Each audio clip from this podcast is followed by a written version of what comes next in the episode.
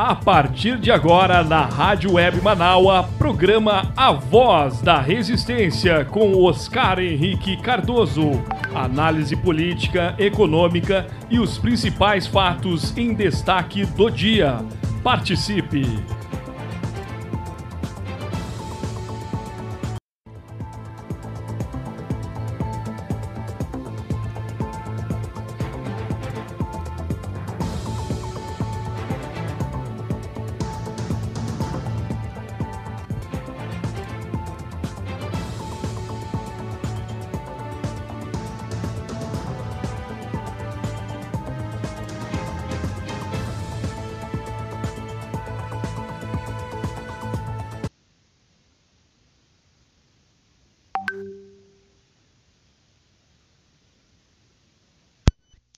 Dia, então. Minutos. Aqui com um pequeno. Bom, agora vamos lá. 10 horas 38 minutos, 10 e 38. Meu bom dia para você que está me acompanhando aqui no programa Voz da Resistência. Nós seguimos agora, após você começar a nossa programação da nossa Rádio Web Manaus, ouvindo Beatriz Fagundes. Beatriz, beijou com gosto de coco. Que bom que você está melhorando, que bom que você está se cuidando. Amanhã, 19 de junho, nós temos aí mais um sábado de fora Bolsonaro em todas as capitais brasileiras. Tá o movimento, a perspectiva que o movimento seja maior neste sábado em relação aí ao último dia 26, se eu não estou enganado, 26 ou 28, né? Que nós tivemos aí as últimas mobilizações aí pelo, pelo Fora Bolsonaro. Já avisando a vocês que amanhã, dentro do espaço do programa Revista Manaus, a partir do meio-dia, nós vamos então começar uma ampla aí cobertura das manifestações que acontecem de manhã e também no horário. No horário durante o programa nós vamos também ter manifestações. Eu digo que infelizmente não vou poder cobrir a partir das três da tarde até as 5 horas, porque estarei amanhã como convidado participando da primeira edição do projeto Letras Pretas que acontece na Associação Satélite Prontidão aqui em Porto Alegre. É um projeto ao qual aí eles foram agraciados com recursos da Fundação Marco Polo, mesmo edital que as gurias da Roda de Niaras ganharam com o projeto Roda de Niaras, Pois amanhã eles começam então ouvindo aí alguns escritores negros gaúchos. E eu, muito feliz, fui convidado, agraciado para abrir esse projeto amanhã, a partir das quatro da tarde. Vocês poderão conferir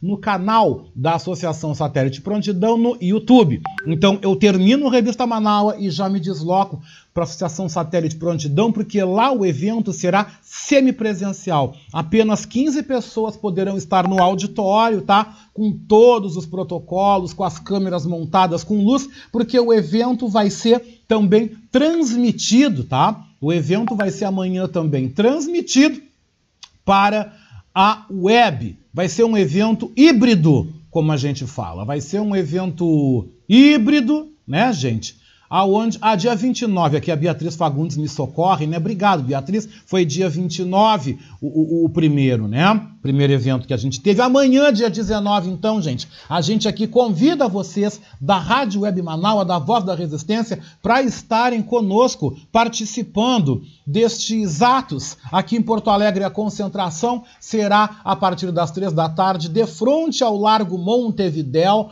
de frente ao Largo da Prefeitura da capital, tá? Então participe, vá, leve a sua faixa de protesto, vá paramentado, tá? Vá seguro, vá com a sua máscara, né? PFF2, né? Vá com a sua máscara. Se você não tem a PFF2, bota uma máscara cirúrgica por baixo e de pano por cima para você garantir a sua proteção. Leve álcool gel na bolsa, vá com aquele kit que você já está usando aí naturalmente quando você tem que sair de casa, né?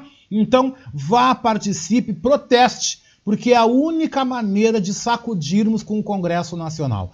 A única maneira de chamarmos a atenção da classe política é indo para as ruas e mostrando a nossa insatisfação, exigindo vacina já e exigindo a saída, o fim deste governo Bolsonaro, que já era para ter acabado há muito tempo, mas não acabou porque o ex-presidente da Câmara federal, o deputado Rodrigo Maia, que tomou um pedala do DEM, não está mais no DEM, Rodrigo Maia sentou em cima dos mais de 100 pedidos de impeachment que chegaram até ele. E o novo presidente, que está lá também agora, também sentou em cima. Ou seja, está todo mundo comprado, todo mundo combinado. Mas nós, nas ruas, nós temos que provar o contrário. Nós temos que mostrar nossa insatisfação.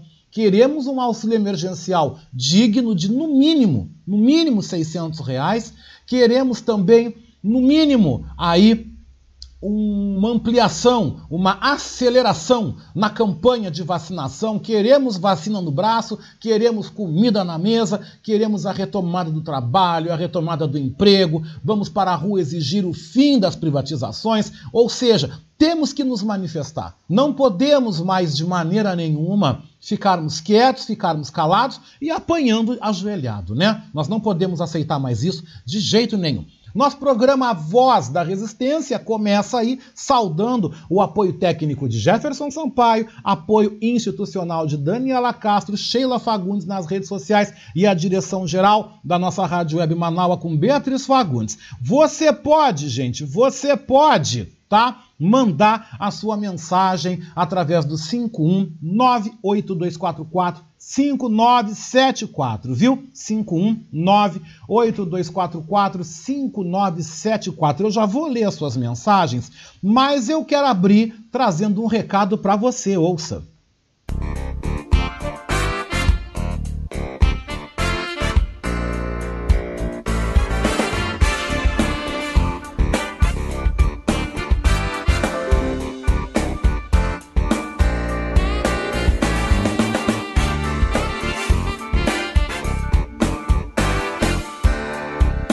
Convidar você que ouve o programa Voz da Resistência a ser nosso amigo da Rádio Web Manaua.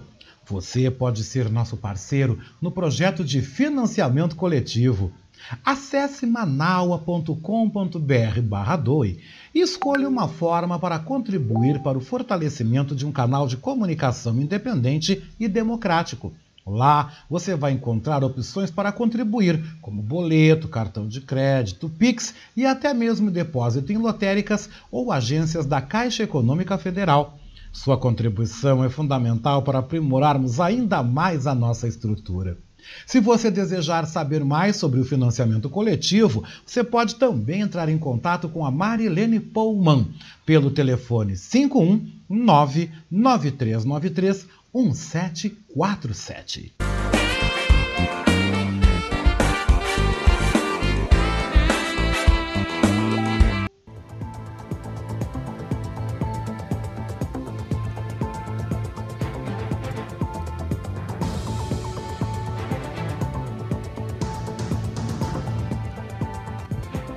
Dez e quarenta esse é o programa Voz da Resistência. Eu sou Oscar Henrique Cardoso, eu vou com vocês até o meio-dia com muita informação e também com a sua participação. Nós temos agora o tempo instável, nós estamos com o céu nublado em Porto Alegre, os termômetros marcam nesse momento 12 graus. A máxima hoje na capital não vai passar dos 16 graus e a previsão é essa mesma, viu, gente? Eu estou olhando aqui do bairro Partenon, zona leste da capital, eu estou olhando aqui a região da Avenida Carlos Gomes, olhando aqui também a Avenida Bento Gonçalves, olhando aqui o viaduto da Igreja São Jorge, olhando para a Igreja São Jorge, mais ao fundo eu vejo a PUC, vejo também a Avenida Ipiranga. Nós temos neste momento aqui na capital 12 graus com o céu nublado e o tempo é instável. Essa é a previsão para o final de semana. Uma previsão de instabilidade para todo o Rio Grande do Sul. 10h46, 12 graus é a temperatura. Vamos então aos recados dos nossos internautas, né? A Rose de Florianópolis chega dizendo: Bom dia, o céu está nublado aqui em Florianópolis. Eu vou sim. A última manifestação estava incrível. Pode ser surpreendente, mas está caindo a ficha de algumas pessoas dessa cidade que votou em massa no coiso. A esperança se renova. Abraços, saúde, sucesso. Para você também, viu, Rose? Obrigado pela sua participação, obrigado pelo seu carinho. Vamos então aqui a mais uh, manifestações. O professor Tiago, de Alegrete, Rio Grande do Sul, manda um abraço. O Zé D'Augusto, do bairro Petrópolis, aqui manda um abraço também. Está nos acompanhando aqui pela nossa rádio web Manau, a voz da resistência. Muito obrigado a todos vocês que estão com a gente participando, estão com a gente acompanhando aqui o nosso programa Voz da Resistência desde as nove da manhã com Beatriz Fagundes. E hoje vamos falar então um destaque do programa Horizontes, Horizontes que vai ao ar aqui pela nossa rádio web Manaus, que você também pode nos ouvir agora pelo nosso aplicativo. Você pode baixar na Google Play, você vai lá, você digita Manaus Rádio Web e você vai ter o aplicativo. Você pode baixar e você vai ter aí um acesso na hora, né? Você só dá um clique, pum, já está nos ouvindo, né? Se não, você também pode nos ouvir pelo nosso site manaua.com.br e assistir a live do programa Horizontes,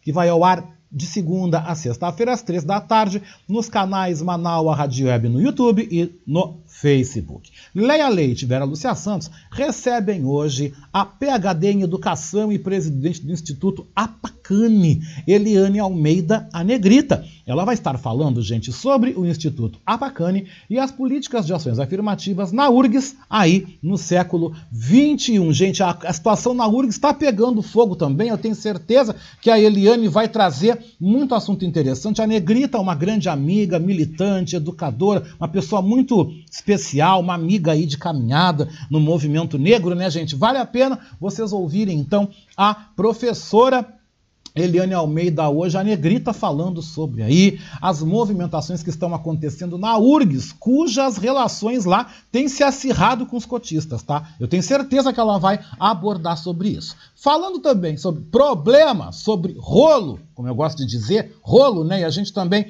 começa o programa sempre trazendo algum assunto.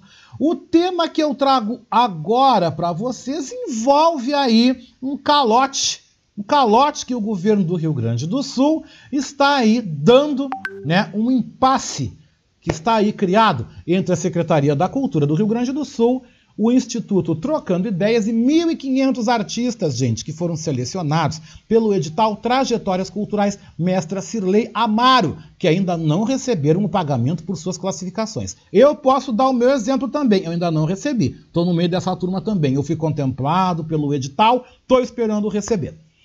O edital, gente, ele segue sem conclusão. Três listas diferentes de agraciados já foram divulgadas. E o pagamento para os contemplados, marcado pela última vez para a última terça-feira, dia 15 de junho, não ocorreu. Os profissionais da área da cultura, o qual eu participo também deste grupo, né, lançaram um manifesto ao governador Eduardo Leite solicitando a distribuição dos montantes acenando com a possibilidade, sim, de entrar na justiça para receber o pagamento. Um dos exemplos de contemplados, gente, que aguardam o pagamento do recurso do edital, garantido pela Lei Federal Aldir Blanc, é o músico e instrumentista e produtor cultural Elias Sarmento. Ele conta, gente, que as dificuldades diárias com a falta de dinheiro são tão grandes porque ele está sem fazer show e sem ministrar oficinas já há mais de um ano e meio desde quando começou a pandemia lhe levam aí a uma situação de penúria, onde ele quase perdeu o apartamento, gente. Casado e com um filho de um ano e meio, ressalta a sua indignação também nos fala sobre a sua indignação ao não receber o prêmio a cantora, jazzista e também graduanda em música Marguerite Silva Santos, que fala que o episódio, gente, caracteriza não só um calote, mas também um caso de racismo institucional. Vamos ouvir então Elias e a Marguerite falando aqui no programa Voz da Resistência sobre esse calote que eles, eu e mais 1.497 artistas gaúchos estão levando do governo do estado. É, meu nome é Elias Sarmento, eu sou músico, instrumentista e cantor, sou produtor uh, cultural há 25 anos e eu fui contemplado no, no edital Trajetórias da mestra Cirlei Amaro. E realmente assim, ó, Está muito deprimente a situação de nós não podermos receber o que de direito é nosso, porque é um direito adquirido. É, há poucos dias atrás eu quase perdi meu apartamento, meu amigo. Eu tenho mulher e filho, eu tenho um filho de um ano e meio. Eu tenho obrigações com a minha casa, com, com os meus, assim como vários colegas. E eu sei que vários colegas estão passando fome, estão passando necessidade. Então, assim, ó, é, eu peço encarecidamente que essas pessoas que estão atravancando o processo por puro egoísmo e falta de empatia, olhem para o lado, olhem para, para os seus semelhantes, pois o mundo não gira ao redor somente da gente. O mundo é para todos, o sol é para todos. Certo, meu amigo? Se tu puder transmitir no teu programa isso, eu te agradeço. Um grande abraço. Meu nome é Marguerite Silva Santos. Eu sou cantora e professora de canto, graduanda em música. E a situação com a Secretaria da Cultura do Estado do Rio Grande do Sul, em parceria com Trocando Ideias, está turvo. Nós pedimos esclarecimentos, são 1.500 artistas, são 1.500 histórias que merecem receber este prêmio. E nós sabemos que isso tem um nome, não é mais racismo velado, e sim é um racismo escancarado. Então, eu estou muito triste, muito preocupada, porque eu percebo que nós, enquanto povo negro, povo indígena e povos ciganos, nós não ocupamos os lugares de poder e decisão. E é por este motivo que, até o presente momento, nós não recebemos a premiação no valor de 8 mil reais que carrega o nome da Griot Sirley Amaro. Prêmio Trajetórias Culturais Sirley Amaro. Axé. Paga-se. Isso mesmo, paga SEDAC, paga SEDAC. Por meio de nota oficial, a Secretaria da Cultura do Rio Grande do Sul alega que a liberação dos recursos depende de retificação de informações prestadas pelo Instituto Trocando Ideia, instituição organizadora do projeto e parceira no edital. O Instituto Trocando Ideia, por sua vez, aponta que a secretaria não seguiu a combinação que havia sido feita, apresentando cada vez mais diligências ao longo do processo, impedindo que todas fossem cumpridas até a data limite dos pagamentos. Algumas ações estão sendo combinadas por um grupo de artistas que ainda não receberam recurso do edital. Eu também estou nessas ações também, viu? Hoje serão realizadas novas mobilizações pelas redes sociais.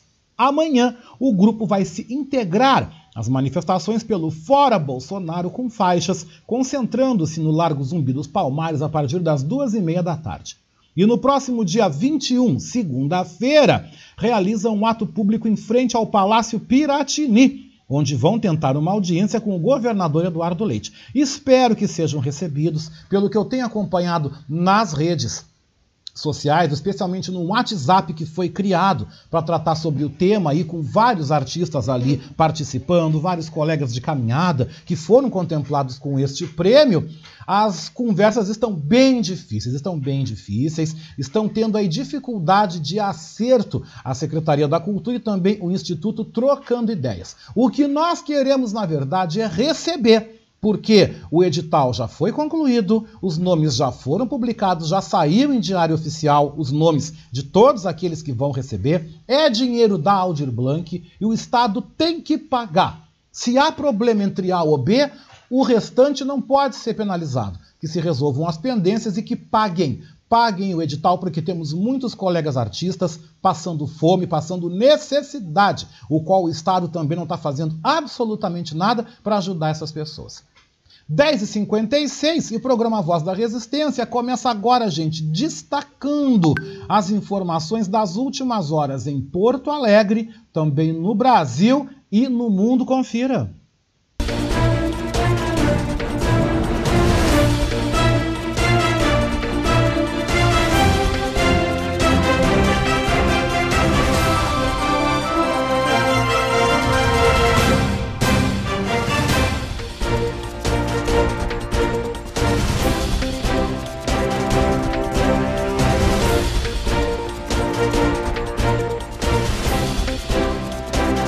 Exato, gente, 10 e 56, 10 horas 56 minutos, 12 graus a temperatura. E a vacinação contra a Covid-19 em Porto Alegre hoje vai seguir para a população a partir dos 51 anos, fora dos grupos prioritários. Conforme a Secretaria Municipal da Saúde, não há doses suficientes para fazer uma nova ampliação da faixa etária de imunização. Serão oferecidas vacinas de Oxford, AstraZeneca e Pfizer.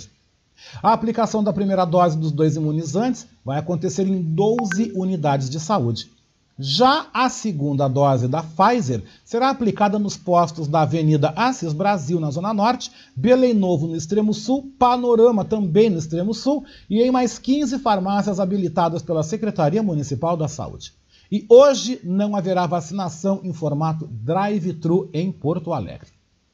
Com a chegada de 17 mil doses da Coronavac, com entrega confirmada para hoje aqui na capital, amanhã deve ser realizado um mutirão para colocar em dia a segunda dose da parte dos que estão esperando há várias semanas para completar o processo de imunização. Essa quantidade ela é suficiente para atender apenas metade das 38 mil pessoas que ainda não receberam a segunda dose da Coronavac.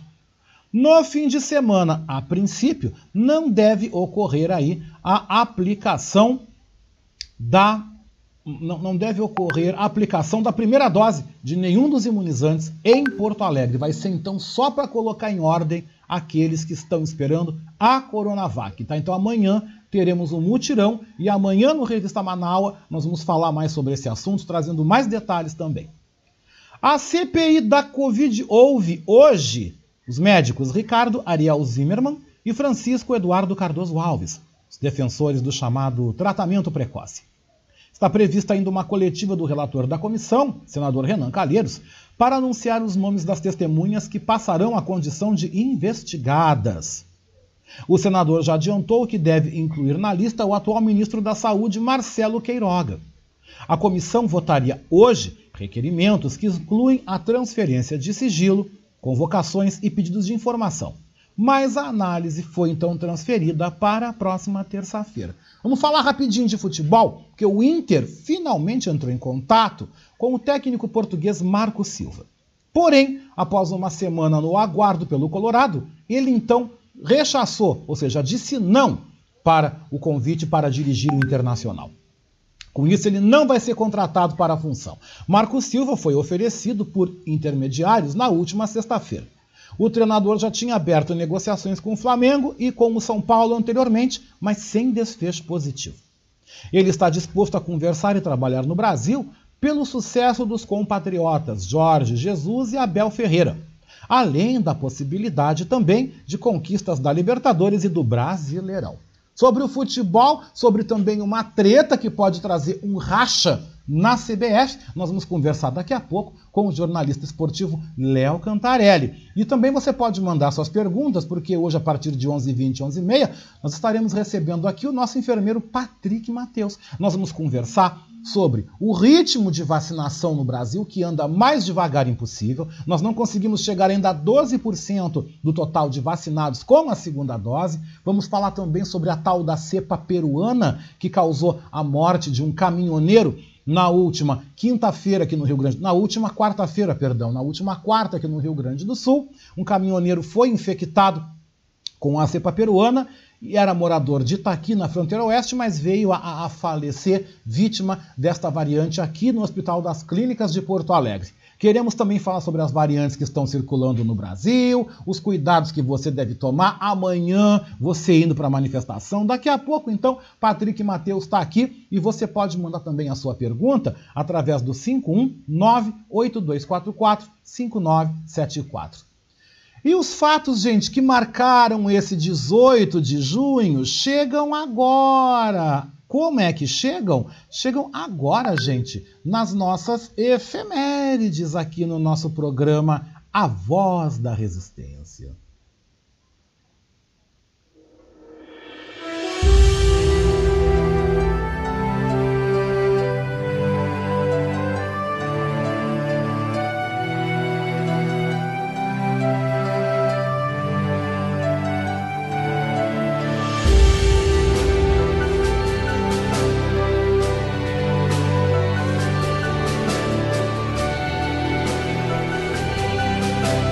É, gente, hoje, dia 18 de junho, é o dia do funcionário público aposentado.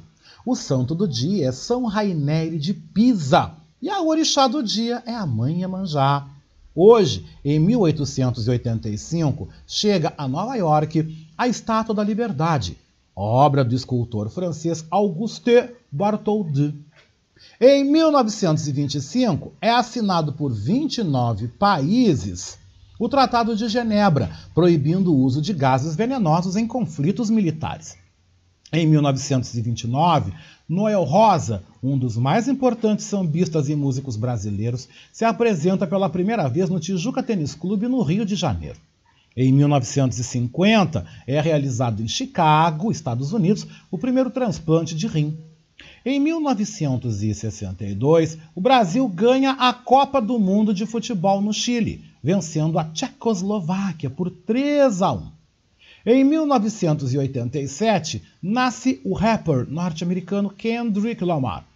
Em 2006, morria o humorista e membro do grupo Caceta e Planeta, Cláudio Besserman Viana, o Bussunda. Em 2013, protestos gerais em várias cidades do Brasil reuniram mais de um milhão de pessoas. Em 2016, morria o ator mexicano Rubem Aguirre Fuentes, o professor Girafales do seriado Chaves.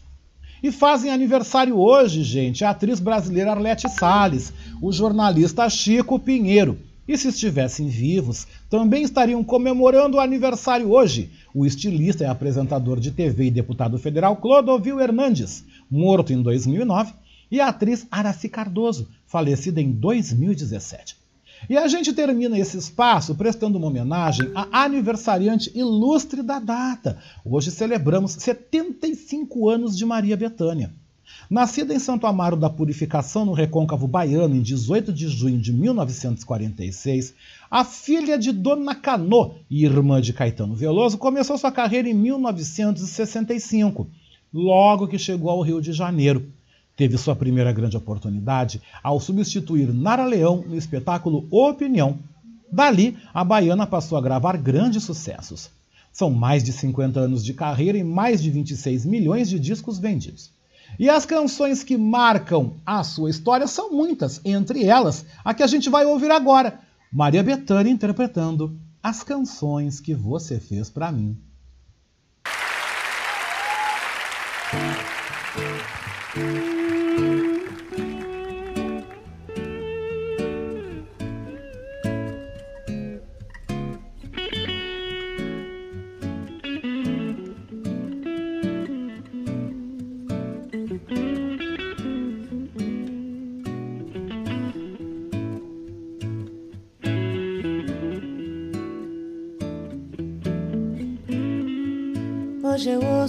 canções que você fez pra mim.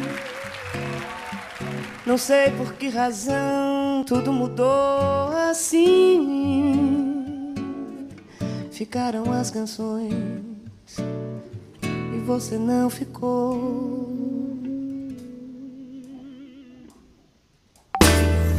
Esqueceu de tanta coisa que um dia me falou. Tanta coisa que somente entre nós dois ficou. Eu acho que você já nem se lembra mais.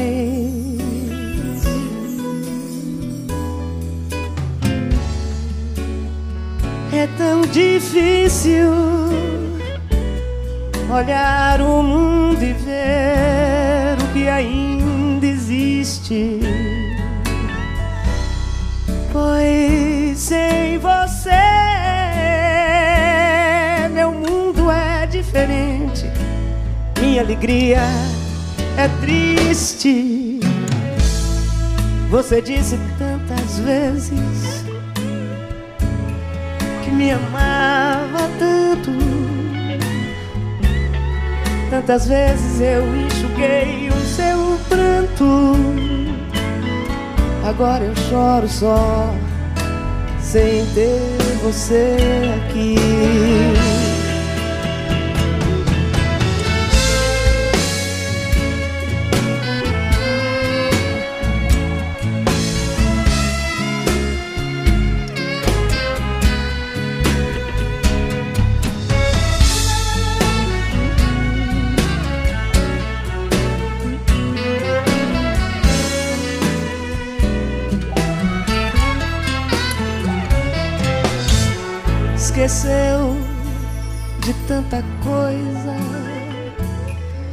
Dia me falou. Tanta coisa que somente entre nós dois ficou. Eu acho que você já nem se lembra mais.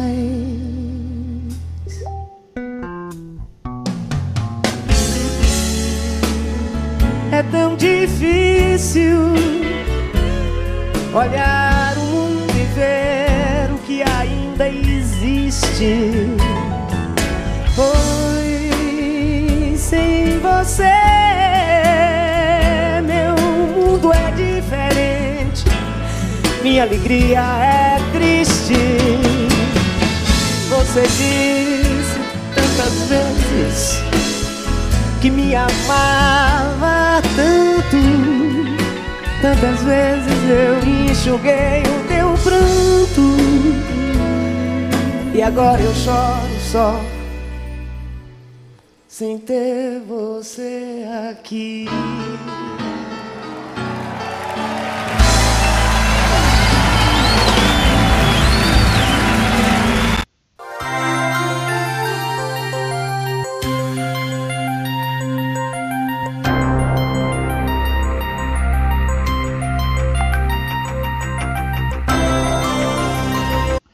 Com informações, gente, do tempo agora nesse momento. Porto Alegre, Grande Porto Alegre, região metropolitana, gente, está neste momento com o tempo instável e céu nublado. Neste momento, nós temos agora em Porto Alegre 12 graus e a máxima hoje não passa dos 16 graus. Florianópolis tem neste momento tempo instável com céu nublado. Neste momento, na capital de Santa Catarina, 16 graus. A máxima fica em 16 graus também. Estamos com um tempo bem frio no sul do Brasil. Curitiba tem também neste momento tempo instável com céu nublado. Agora, 15 graus e a máxima hoje chega aos 18. São Paulo tem neste momento tempo instável também e céu nublado. 15 graus na capital paulista, a máxima também chega aos 18 graus. Rio de Janeiro tem tempo bom com céu parcialmente nublado. Neste momento, 21 graus e a máxima, então, não passa dos 24. Brasília tem tempo bom com céu claro. Neste momento, em Brasília, 22 graus e a máxima hoje chega aos 26 graus. Montevidéu. Montevidéu tem tempo bom, céu parcialmente nublado. Neste momento, na capital do Uruguai, nós temos 8 graus e a máxima não passa dos 12. Buenos Aires tem tempo bom, céu parcialmente nublado. Neste momento, 9 graus e a máxima não passa dos 11 graus. Estas foram as informações que você conferiu no tempo agora no nosso programa Voz da Resistência. 11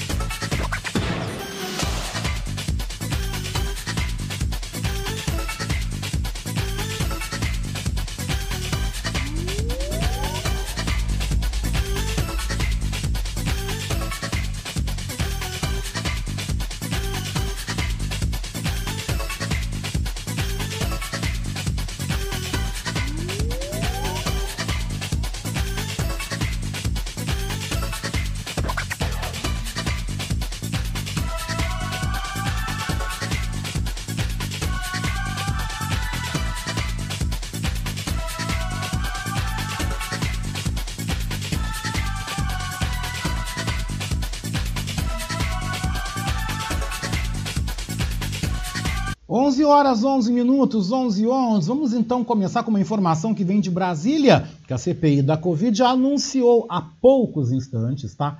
A lista de testemunhas que passam a ser investigadas. O anúncio foi feito há poucos instantes pelo relator da comissão, senador Renan Calheiros, né? Uh, já foram então anunciados então nomes, nomes de 14 pessoas que passam da condição de testemunhas para investigadas. Entre elas estão aí o ministro da Saúde, Marcelo Queiroga.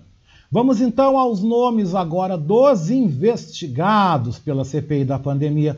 A lista começa com o ministro da Saúde, Marcelo Queiroga, o ex-ministro da Saúde, Eduardo Pazuello, o ex-ministro das Relações Exteriores, Ernesto Araújo, o ex-secretário de Comunicação, Fábio Weingarten, a ex-secretária de Gestão e Trabalho do Ministério da Saúde, Mayra Pinheiro, a médica Nise Yamaguchi, o médico Paolo Zanotto, o empresário Carlos Wizard, o ex-assessor da Presidência da República, Arthur Weintraub, a ex-coordenadora do Programa Nacional de Imunização, Franciele Fantinato, o ex-secretário executivo do Ministério da Saúde, Elcio Franco, o médico Luciano Dias Azevedo, o ex-secretário da Saúde do Amazonas, Marcelos Campelo, e o secretário de Ciência e Tecnologia do Ministério da Saúde, Hélio Neto. Esses são os nomes agora dos próximos investigados saíram da condição de testemunho e foram para a condição de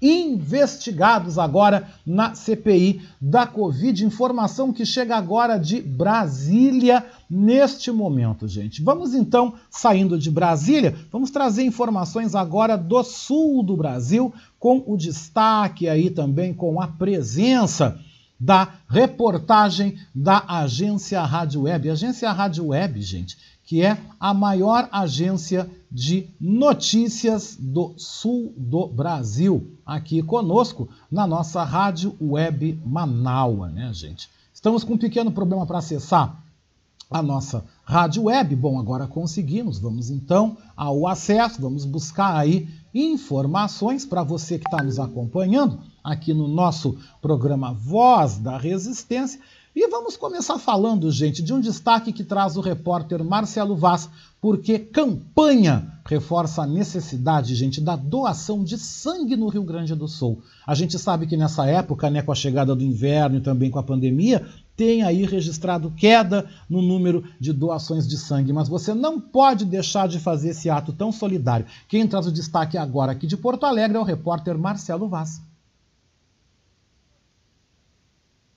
O chamado Junho Vermelho, em alusão ao Dia Mundial do Doador de Sangue, contará com uma campanha especial para sensibilizar a população gaúcha sobre a importância do gesto e aumentar a adesão nos hemocentros. Uma parceria entre a Secretaria da Saúde e a empresa Otélio Consultoria chamada de Doar é Viver, irá proporcionar aos doadores de oito hemocentros do estado transporte até os locais de doação. O cronograma começará por Porto Alegre a partir da próxima sexta-feira e se estenderá a diversas cidades polo do interior gaúcho até o mês de agosto.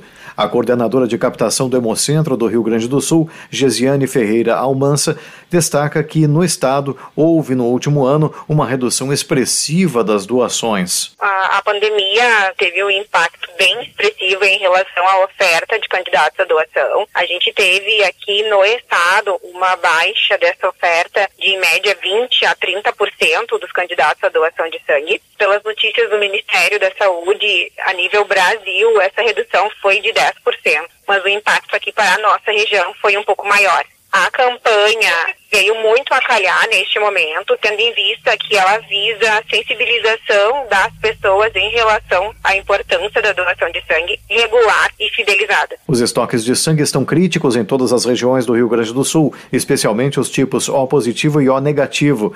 Gesiane explica que as pessoas podem realizar sua doação com toda a segurança no cumprimento dos protocolos contra a Covid. Todos os hemocentros estão adotando todos os protocolos cabíveis para a realização da doação de sangue. Com toda certeza não há risco algum de realizar a doação de sangue, né? Cada doação é possível salvar até quatro vidas. Por trás de cada uma dessas quatro vidas salvas diretamente através dessa bolsa de sangue, que vai ser fracionada em quatro hemocomponentes, outras pessoas são alcançadas. Pode doar sangue todas as pessoas que estão em situação de saúde plena, que possuem entre 16 e 69 anos, pesar no mínimo 50 quilos, vir alimentado, né? Não existe substituto para o sangue, né? Somente através do gesto altruísta e voluntário é que a gente consegue, então, manter os estoques em níveis adequados. No interior, o cronograma da campanha iniciará no dia 30 de junho por Caxias do Sul e segue no dia 7 de julho em Alegrete, 14 de julho Pelotas, 21 de julho em Cruz Alta, 28 de julho Santa Maria,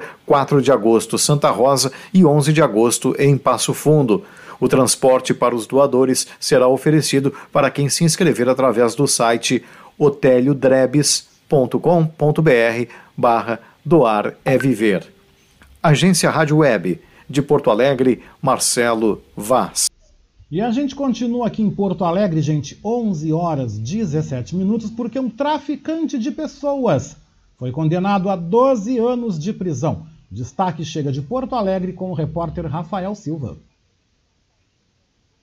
Após pedido dos Ministérios Públicos do Estado do Paraná e do Trabalho, a Justiça condenou a 12 anos de prisão um traficante de pessoas que aliciava jovens atletas de futebol. As vítimas tinham entre 11 e 16 anos de idade e pagavam mil reais por mês para participar de testes e para permanecer no alojamento em Piraquara, a 22 quilômetros de Curitiba. A procuradora do MPT, Cristiana Esbalqueiro, explica que o homem se apresentava como olheiro o réu mentia para os atletas, mentia para as famílias para convencê-las a entregar os seus filhos para esse esquema de treinamento. Ele dizia que tinha um currículo vasto, muitos conhecidos no mundo do futebol, que era olheiro de times importantes, que tinha contrato com times importantes como o Chapecoense, como o Curitiba. Ele dizia também que tinha sido empregado do Atlético Paranaense, um dos melhores olheiros do Brasil, e apenas com essa conversa conversa que não tinha base nos elementos da realidade, os pais acabavam entregando seus filhos. Ele inventava falsos testes para motivar os atletas a continuarem vinculados a essa academia de futebol. Os adolescentes eram responsáveis pela limpeza do alojamento e foram coagidos a não voltarem para casa no período do Ano Novo. A procuradora lembra que o contrato assinado pelas famílias previa multa de 2 milhões de reais em caso de desistência, o que é ilegal. Pelo contrato que as famílias celebravam, caso o atleta desistisse de ser representado por essa pessoa e acabasse buscando a substituição de agente, em tese seria devido uma multa de 2 milhões de reais por esse descumprimento contratual. Essa multa não seria executável porque não é lícito pela legislação brasileira a existência desse tipo de contrato. A Lei Pelé, que regulamenta atividades esportivas, proíbe que crianças e adolescentes viajem para fora do município onde moram, desacompanhados dos pais ou sem autorização judicial, além do alojamento de menores de 14 anos de idade. A legislação também determina que o atleta não profissional, em formação, deve receber auxílio financeiro e ser contratado como aprendiz. Agência Rádio Web, com informações do Paraná, Rafael Silva. Muito bem, então vocês acompanham o repórter Rafael Silva, direto de Curitiba. Vamos então aqui com a participação também dos nossos ouvintes. Ricardo Weber Coelho, né? Volta dizendo que também temos aí o aniversário hoje de Paul McCartney, né? 79 anos, e também da falecida cantora Celi Campelo, né? Que nos deixou em 2003. Obrigado aí pela tua consideração, né?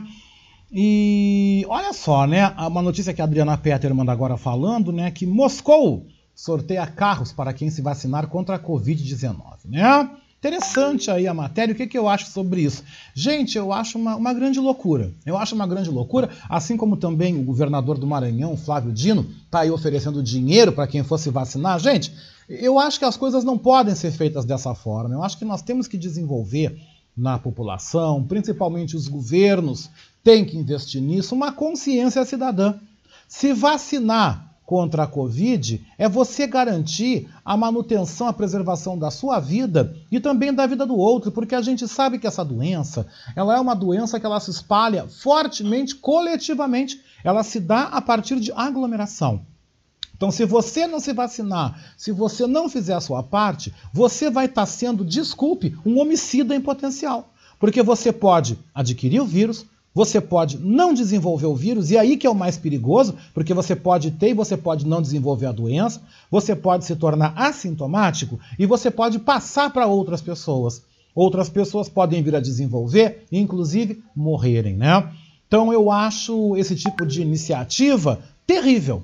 Eu acho uma iniciativa uh, lamentável. Você oferecer carro, oferecer dinheiro. O que você tem que trabalhar é a consciência cidadã. E você tem que explicar como governante o como é importante que o outro se vacine. que o outro preserve a sua saúde e também a saúde do próximo, porque isso é a gente pensar coletivamente, tá? Mas agora, gente, vamos falar de esporte aqui no nosso Voz da Resistência?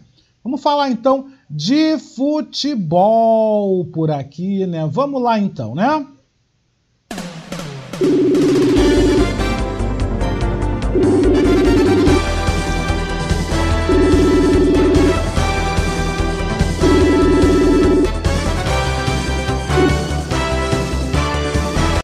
Já estamos então na nossa linha aqui do nosso programa Voz da Resistência com o nosso jornalista esportivo Léo Cantarelli. Cantarelli, bom dia.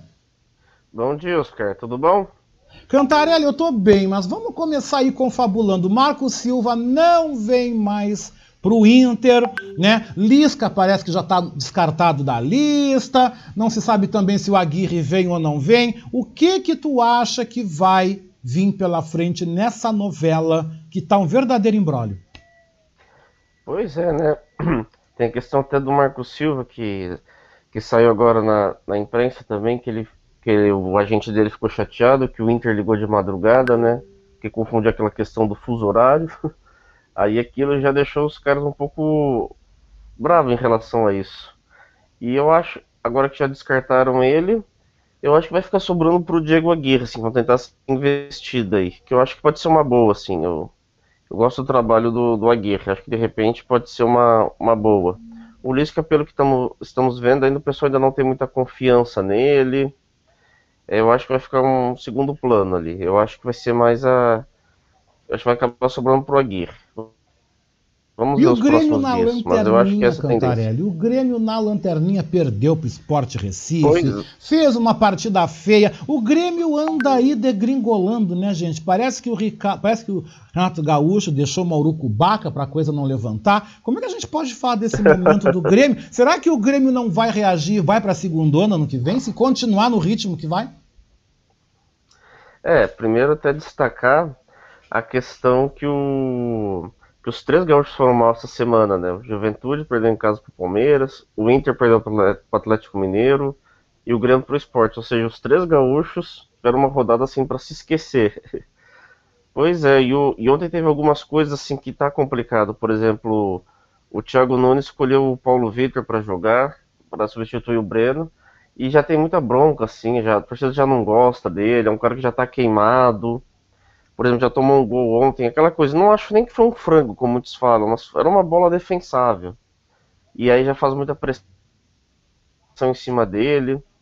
E, time, e também ontem o time não conseguiu jogar. Agora eles têm a sorte que esse fim de semana o Grêmio não joga, né? O duelo com o Cuiabá foi adiado por conta da, da Copa América.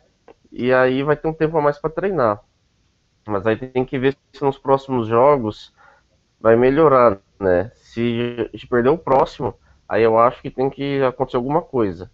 Não sei se é a troca de treinador, mas eu acho que o Thiago Nunes vai acabar balançando sim. E mas é isso, caiu ainda muito cedo para falar essas coisas, né? Três rodadas só, a crise estourou agora. É... Dá tempo de consertar, não é uma coisa que acontece no meio do caminho e fica difícil até para chegar no final. Mais Mas que o Renato que... deixou uma boa do Urucubaca, deixou, né? Ah, não, deixou, claro. Sim, falou, é como se dissessem, né? Não me querem mais, né? Ninguém levanta isso, vão, vão vir atrás de mim. Mas por falar em Urucubaca, né? Vamos falar de duas Urucubaca. Primeira Copa América, o que, que tu tá achando? Um monte de gente contaminada, foram mais de 50 infectados num hotel em Brasília, né? uhum. né? Agora vai vir os jogos em Cuiabá, também em Goiânia. Qual é a tua perspectiva, hein? Você fala dentro de campo ou fora em relação à Copa Tudo, América? porque tá uma urucubaca total isso aí, né? É, infelizmente, fora de campo o pessoal tem que se cuidar aí por causa dessa Covid, é, que tá cada vez mais pegando, assim, tá aumentando o número de infectados, tá uma bagunça. Dentro de campo tá acontecendo o que acontecer, assim, um torneio meio desinteressante, o Brasil pegando adversários que são bem inferiores a ele, goleando, não tem muito o que comentar assim dos, dos jogos em campo. Hoje tem um Argentina e Uruguai para assistir, mas é aquela coisa que já dá um desânimo porque é um torneio desinteressante, pega um clássico legal e o fato de ser essa Copa América em Sousa faz com que muitos não vão querer assistir. Eu acho isso. Eu, eu temo, às vezes, questão de, de aumentar a contaminação no Brasil, fora do, da a Covid fora de campo, mas dentro de campo não espero muito do que está acontecendo aí. Ainda está um torneio muito protocolar. Vamos também para outra Urucubaca para a gente fechar a sessão tuk tuk tuk tuk, a sessão voodoo, né, do dia. Porque já não tem sol. Estamos com 12 graus. Tempo é. instável, céu nublado. Vamos para Urucubaca agora na CBF. Que história é essa dos grandes clubes, alguns grandes clubes, Léo, quererem romper e fazer uma outra liga? É, na verdade, os, os clubes, na verdade, se aproveitaram que o Rogério Caboclo, o presidente, acabou saindo da. acabou afastado da presidência da CBF por conta da, do envolvimento em assédio sexual, que ele foi denunciado por uma funcionária. E eles aproveitaram que tá, a cadeira está vaga e enviaram um comunicado à CBF querendo que eles organizem a própria liga. Mais ou menos como aconteceu em 1987, quando os clubes fizeram lá o Clube dos 13. É, dos 20 clubes da Série A deste ano, 19 assinaram um, esse projeto só o esporte que não assinou porque está sem presidente também, mas a diretoria diz que apoia. Que eles querem assim, que eles querem ter mais domínio em relação ao calendário, que eles fiquem mais no controle da situação, dê menos poder para a CBF. É uma ideia que parece interessante em pontos, e já chego lá. Porque na Premier League, na Inglaterra, são assim os clubes que organizam. E isso é bem legal, assim, que eles não ficam interesses por fora, assim, para organizar e às vezes tem que se submeter a isso, aquilo. É interessante pegar esse. É, fazer essa queda, queda de braço com a CBF, que sempre foi muito poderosa e autoritária no futebol, né? Mas o, o que me preocupa, embora eu ache a ideia interessante, é quem está por trás, assim. É o presidente do Flamengo, Rodolfo Landim, e o presidente do Atlético Paranaense, Mário Celso Petralha. Que são duas pessoas muito autoritárias, né? Então, toda vez que você vê um projeto na mão de pessoas que, que são quem são, é, é preocupante que o negócio não vai dar certo. Pessoas que são muito inflexíveis, muito arrogantes. A minha preocupação é essa. É um projeto que é interessante, mas está tá na liderança de pessoas erradas. Vamos ver. Aguardemos, né, Cantarelli? E o futebol para o fim de semana? O que, que tem de bom esse fim de semana, hein? Claro. É bom, primeiro a questão do, do Grêmio, até que não vai jogar esse fim de semana, que o jogo com o Cuiabá foi adiado. Então vai, vai ficar se preparando aí, só treinando. Que acho que pode ser uma boa para o time com a cabeça no lugar, não ter pressão de, de viagem e jogo. E agora, vamos ver, e o, e o Inter sem técnico também vai jogar. Acho que é domingo aqui, peraí, perdi a data aqui, caiu. Né? Tava aqui com a mão até o horário. E o. Perdão, gente. O Inter joga no domingo com o Ceará. Que eu acho que pode ser uma boa pro, pro Inter lá fazer 1x0, somar alguns pontos. E, e voltar a vencer, para ter um pouco de paz. Mas o Inter é um outro time. O Inter, para mim, tá com um problema em campo que eu não acho que é só técnico e tático. Acho que o Inter tá muito psicológico, né? Os jogadores estão meio estranhos em campo, parece que inseguros. Eu acho que o Inter precisa de umas é, doses de vitória aí também para poder tomar o, o, rumo. Porque o Inter tá muito. Eu acho que o Inter é muito inseguro em campo. Eu também o Juventude joga do. Oi, desculpa, fala. Eu também tô achando, continue. Isso. O Juventude joga domingo contra o esporte. Um adversário ali que de repente pode ser boa para conquistar a primeira vitória no campeonato. E é isso. E o, e o Grêmio vai voltar ao campo só na, na, na quinta-feira contra o Santos. Ali agora, assim, é somar o primeiro ponto e começar a dar volta por cima. Vamos ver, vai ter um tempo aí de treinamento. Se não der certo, aí complica de vez. Se não der, o Thiago Nunes pode rodar, né? É bem por aí. Eu acho que sim, pela pressão que vai ter. Sim, ele já está muito pressionado. Cantarelli, muito é. obrigado. Um ótimo final de semana. Paz e luz toma um bom vinho, leia um bom livro, acompanhe o futebol. Segunda-feira a gente volta nesse bate-canal nesse mesmo horário, tá? Ok, Oscar, te desejo mesmo, viu? Tudo de e bom. E amanhã você está comigo no Revista Manaua, né? Amanhã você manda seu comentário claro. aí. Você está com a gente amanhã e segunda aqui de novo. Um abraço. Um abraço. Tá aí então, gente. A gente então deu uma repercutida no futebol com o nosso jornalista, né, Leonardo Cantarelli. E agora do Cantarelli, eu já vou saber para onde eu vou chamar ele, né? Nosso enfermeiro Patrick Mateus, 1132. Este é o programa Voz da Resistência comigo, Oscar Henrique Cardoso, até o meio-dia eu tô aqui na segunda e na sexta, tá? Terça e quinta é Vera Galhardi que tá nesse mesmo horário. Patrick Matheus, meu querido, prazer em te receber aqui mais uma vez. Bom dia. Bom dia, Oscar. Bom dia, ouvintes da Manaus. O prazer é meu estar junto com vocês aí mais uma semana. Que bom. Patrick, eu quero começar com você repercutindo e quero que você fale mesmo, que você diga. Eu estou achando, Patrick, o ritmo da vacinação mais devagar, mais tartaruga impossível. Não chega a 12% no Brasil o número de vacinados com a segunda dose. Porque, pra, porque eu acho assim, ó, que para contabilizar, para a gente ter uma cara real, é com quem está recebendo a segunda dose. O que, que tu atribuis, Patrick, a esse ritmo tão tartaruga dessa imunização total que a gente está vendo aqui no país? É, na verdade, Oscar, a gente já poderia estar com 100% da população vacinada, né? A gente sabe que o Brasil tem o maior sistema de saúde pública do mundo, um sistema que consegue ter uma capilaridade em todos os municípios, em 100% dos municípios do Brasil, um país que tem dimensões continentais, e hoje já se sabe que a farmacêutica Pfizer queria fazer do Brasil uma vitrine para sua vacina para o mundo todo. Porque, como a gente sabe, o Brasil tem capacidade de aplicar 5, 6, 7, 8 milhões de doses de imunizante por dia, justamente por conta dessa capilaridade do sistema de saúde em todos os municípios do Brasil, por uma, por uma organização do próprio Sistema Único de Saúde, né? E com isso, essas vacinas simplesmente é, foram recusadas por parte do governo federal, que não respondia é, às tentativas de negociação do laboratório, inventava é, barreiras que não existiam, e agora, né, tardiamente, preferiu comprar uma vacina da Índia por meio de um atravessador uma vacina que tem aí questões muito obscuras na sua fabricação, na sua efetividade, e veja você, Oscar, uma vacina que vai ser a mais cara de todas.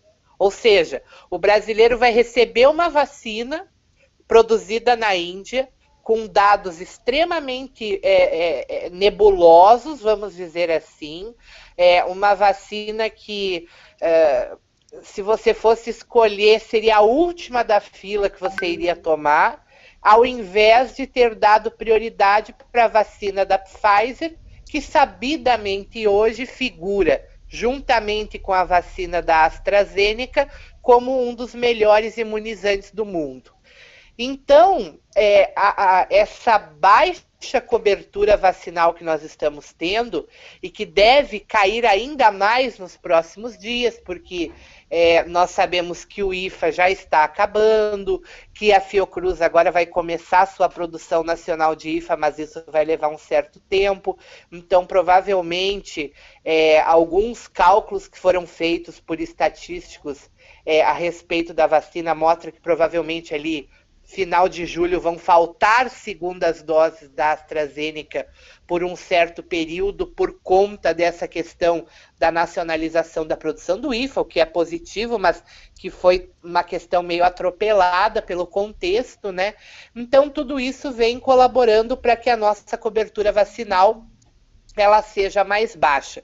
E além disso, né, Oscar, a relutância de uma população induzida a ter um pensamento obscurantista e ignorante por parte do presidente da República de que as vacinas não, não têm eficácia, de que as vacinas não têm eficiência no combate da doença.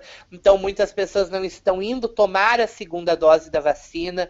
Nós já sabemos que variantes, como por exemplo a variante alfa e a variante beta, que agora mudaram as nomenclaturas para evitar essa associação xenofóbica com os países onde surgiram, mas respectivamente a do Reino Unido e da África do Sul, são variantes que já não têm uma resposta com apenas uma dose da vacina, ou seja, são necessárias as duas doses. Então, tudo isso daí, somado à ineficiência, à incompetência, ao negacionismo, o obscurantismo, um programa é, genocida de governo, tudo isso tem colaborado para que a nossa cobertura vacinal esteja muito abaixo do que deveria ser para um país que tem um sistema de saúde robusto como o nosso. É, veja que na, naquela pandemia, na epidemia que a gente teve de H1N1, a gente em alguns poucos meses tinha vacinado 100% da população. Né?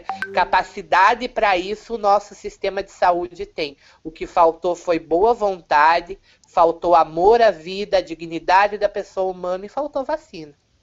Além disso, Patrick, a gente tem agora mais uma razão para se preocupar.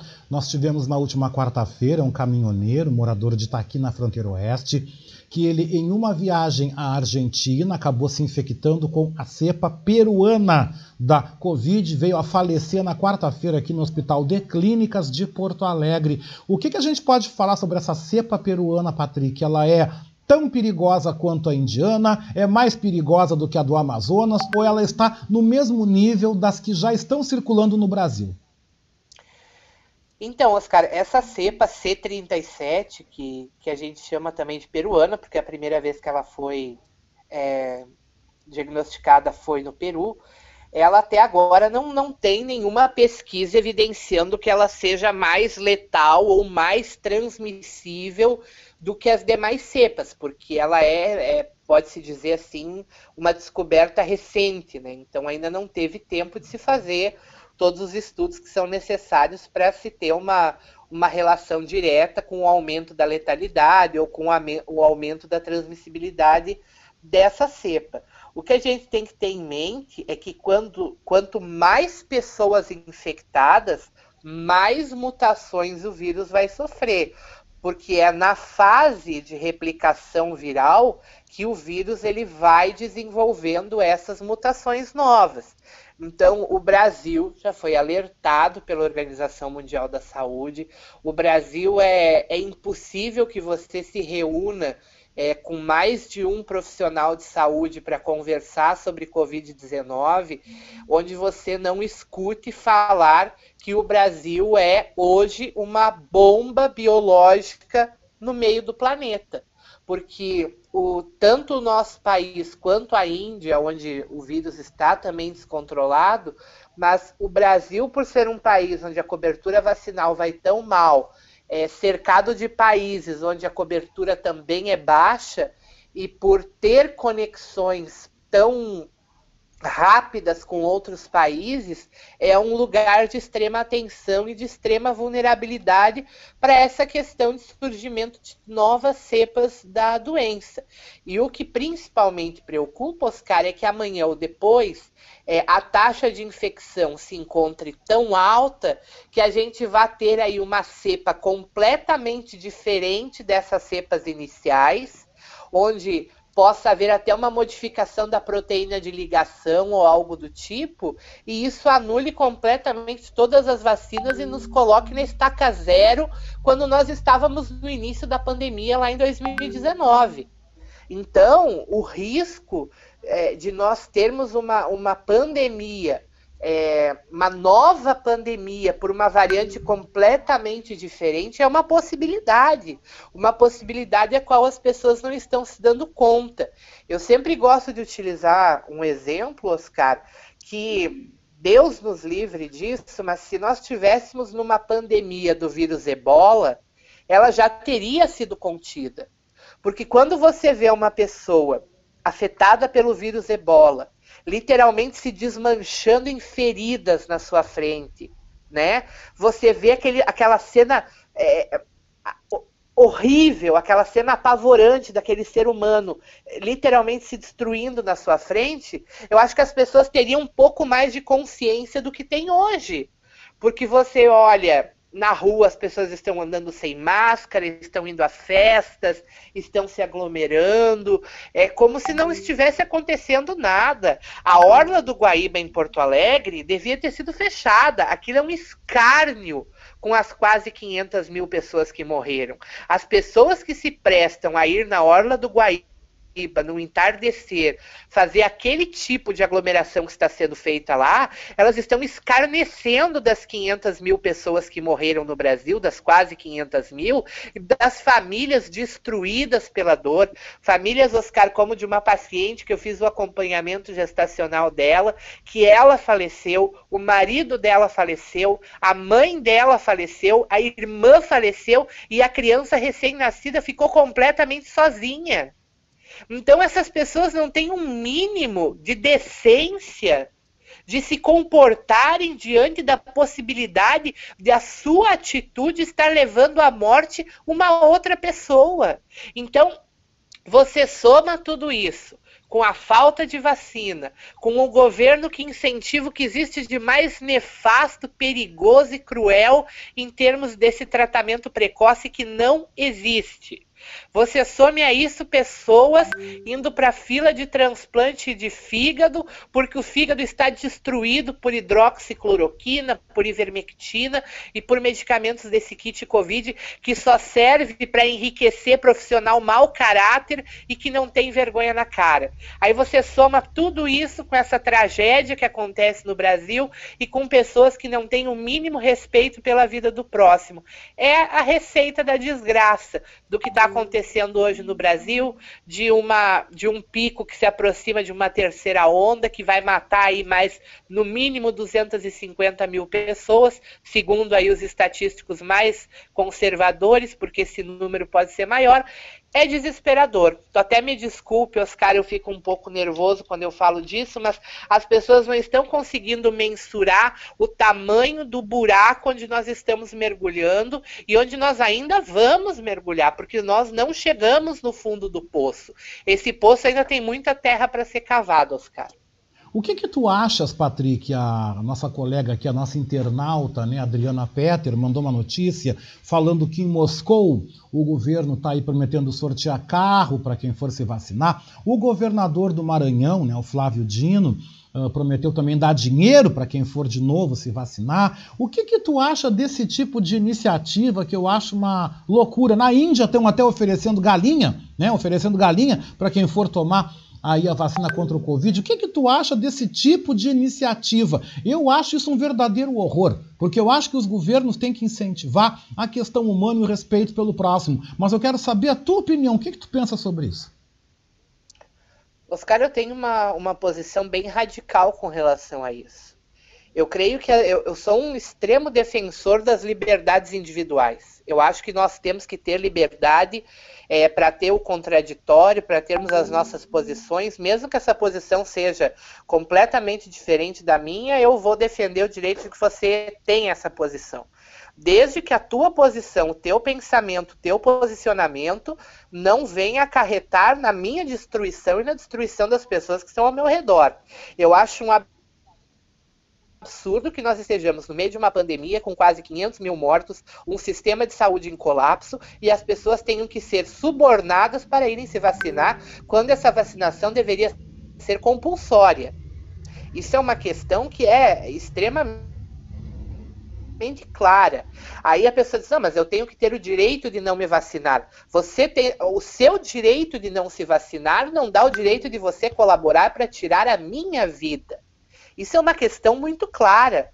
Mas aí, quando você tem no governo o presidente da República, que ocupa o cargo mais alto de poder no país, e colocando em dúvida dia após dia a eficiência da vacina, e fake news circulando por esses grupos, dizendo que moedas estão grudando no corpo das pessoas que foram vacinadas por causa que o chip que foi colocado pela China dentro das pessoas está fazendo essa moeda. Olha o nível, Oscar, que nós estamos descendo.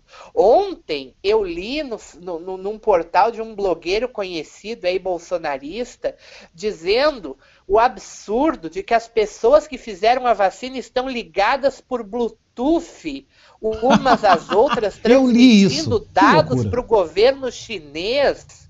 Oscar, me diga, meu amigo, o que é que o governo chinês vai querer se meter aqui no Brasil, a tomar conta do Brasil, com um povo ignorante, pedante, que não tem a mínima noção do que significa viver em sociedade. Você imagina mandar o povo brasileiro passar 30 dias na China? Com a visão de sociedade e coletividade que o povo brasileiro tem, o que, que ia acontecer? Destruíam a China. Destruíam. A China tem que querer distância. É, é quem envia para o Brasil mais de 90% do insumo farmacêutico ativo para produzir as vacinas que estão salvando as vidas dos brasileiros e são tratados com desprezo pelas autoridades do nosso país.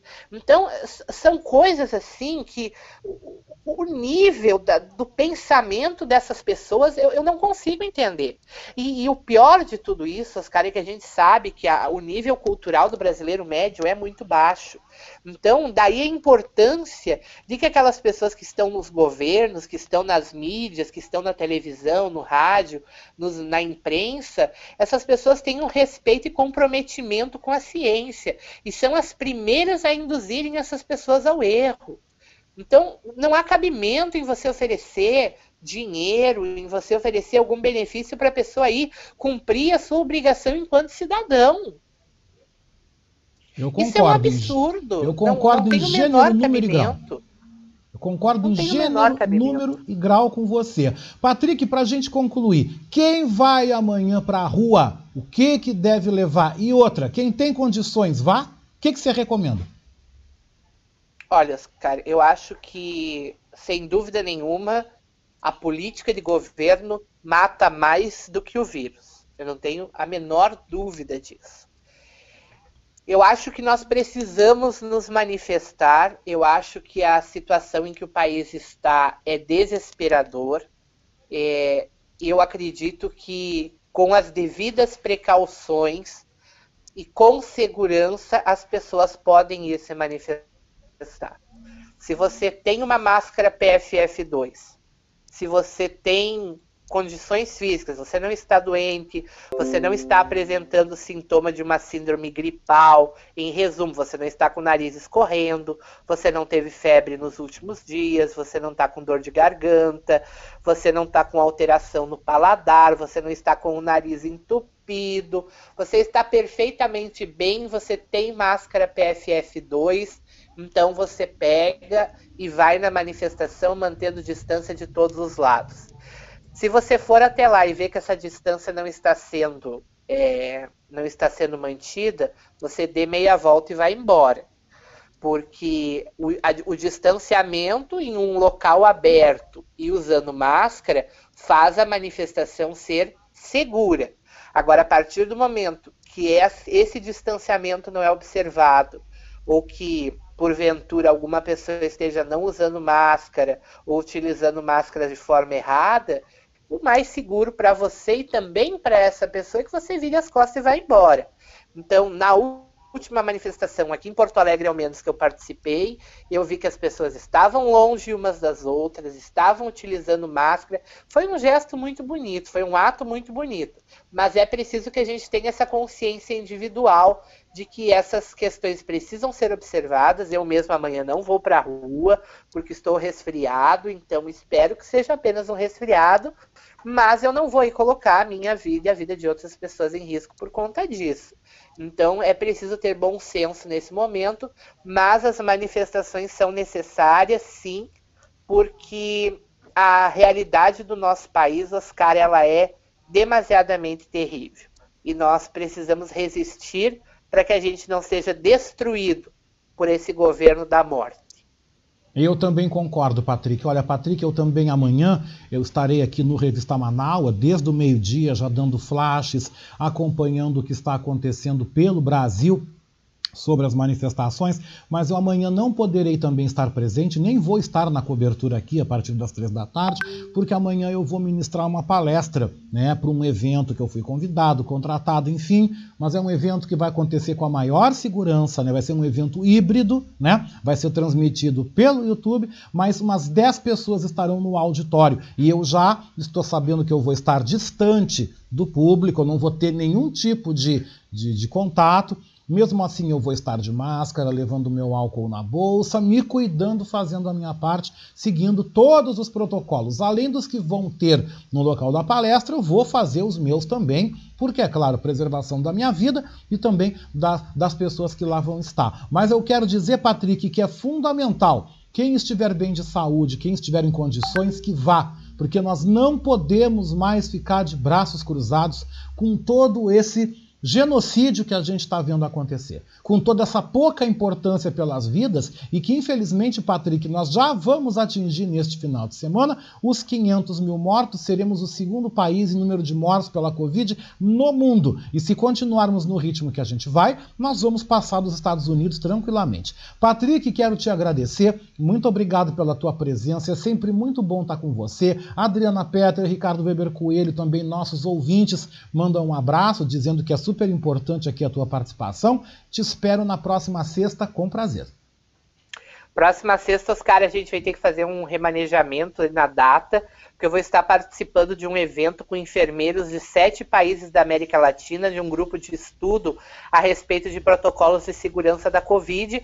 Mas aí no próximo programa, a gente combina direitinho, eu vou ter novidades para trazer para vocês. Com certeza, ou a gente faz assim, né, Patrick? A gente grava, né? Bota a gravação na próxima sexta, na outra você volta ao vivo. Eu vejo com você da gente gravar neste final de semana para ter você sempre com a gente, para a gente não perder a oportunidade. Um grande abraço e melhoras, viu?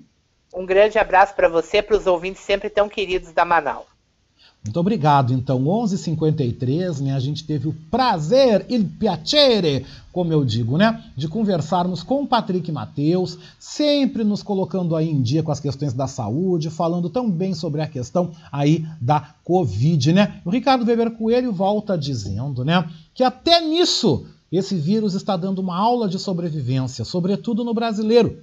Ele luta pela vida, se reproduz para perpetuar a sua espécie e isso na natureza é intrínseco, coisa que o brasileiro não está nem aí, né? nem para a sua e nem para a vida dos outros, infelizmente. Né? É muito triste o que realmente nós estamos vendo, o que realmente nós estamos vivendo. Mas, gente, eu quero convidar vocês, né? faltando cinco minutinhos para o meio-dia antes da gente encerrar, eu quero convidá-los para que vocês me acompanhem amanhã. Amanhã eu vou falar de novo no Revista Manaua, tá? Mas antes, eu já quero já ir adiantando o convite que eu estarei participando amanhã dia 19 de junho, às 4 da tarde, com transmissão pelo canal no YouTube da Associação Satélite Prontidão. Eu estarei participando, tá? Da primeira edição do projeto Letras Pretas, tá? Organizado pela Biblioteca Comunitária de Referência do Negro, Afroteca da Associação Satélite Prontidão aqui de Porto Alegre. Estará realizando a sua primeira roda de conversas do projeto Letras Pretas com o escritor Oscar Henrique Cardoso, este que vos fala, tá? O evento vai acontecer na sede da Associação Satélite Prontidão, que fica na rua Alberto Rangel, número 528, no bairro Rubem Berta, amanhã às 4 da tarde. Tem um formulário de inscrição que vocês podem entrar no Facebook da Associação Satélite Prontidão, fazer a inscrição. Haverá presença máxima de 15 pessoas no auditório. Como eu já falei para vocês, vai ser um evento híbrido. Vocês poderão me assistir no YouTube ao vivo, direto da Associação Satélite Prontidão, ministrando aí a minha roda de conversa, a minha conferência com o pessoal que vai estar tá lá e com vocês que vão estar tá em casa também amanhã ao vivo a partir das quatro da tarde. Quero agradecer aqui, em meu nome, a Associação Satélite Prontidão, agradecer à professora Carla, agradecer ao Joel, a toda a família Prontidão pelo convite. Honra estar abrindo esse projeto de tamanha importância, de tamanha representatividade para a comunidade, não só para a comunidade negra, mas para a comunidade num todo, né? Amanhã, gente, eu volto com vocês no Revista Manaus, a partir do meio-dia, cobrindo aí as manifestações do 19 de junho, também com os nossos colunistas, né, o nosso Dream Team do Rádio Gaúcho. Amanhã eu tô de volta a partir do meio-dia, logo após o programa Voz da Resistência, com Beatriz Fagundes. Por aqui eu vou botando um ponto final na nossa edição do programa Voz da Resistência de hoje, que teve no apoio técnico Jefferson Sampaio, Tivemos também no apoio institucional Daniela Castro, nas redes sociais Sheila Fagundes e na direção geral da Rádio Web Manaua de Beatriz Fagundes. Gente, a programação da Manaua hoje está muito boa, viu? Três da tarde, Leia Leite, Vera Lúcia Santos, com a professora Elaine Almeida, né, a Negrita no programa Horizontes, tá? Que você pode nos ouvir, você pode nos ver também. E às nove da noite, Geografia do Rock, com Tairone Mello, um rock maravilhoso para começar te aquecendo o final de semana. Meu grande abraço, meu beijo com gosto de coco. Eu volto amanhã na nossa revista Manaus. Eu vou encerrando o programa com Maria Betânia, né, aniversariante do dia, 75 anos, né? E eu convido você para a gente brincar de viver. Uma boa tarde, viu? E até amanhã. Até lá.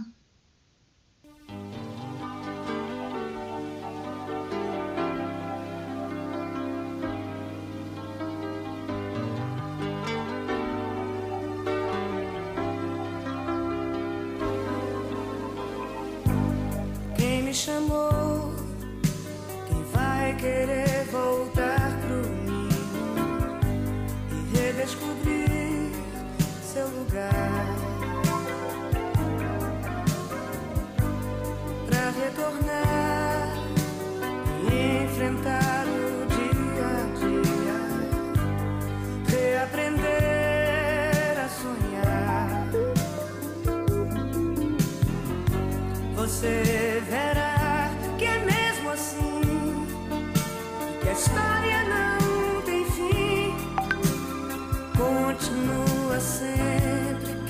você responde sim a sua imaginação. A arte de sorrir cada vez que o mundo diz não.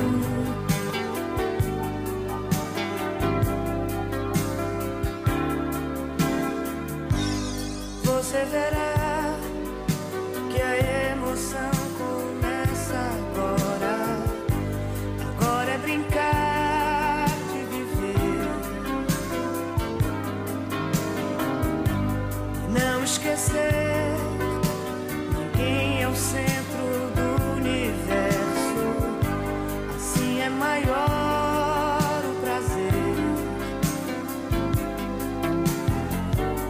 Você verá que é mesmo assim que a história não tem fim.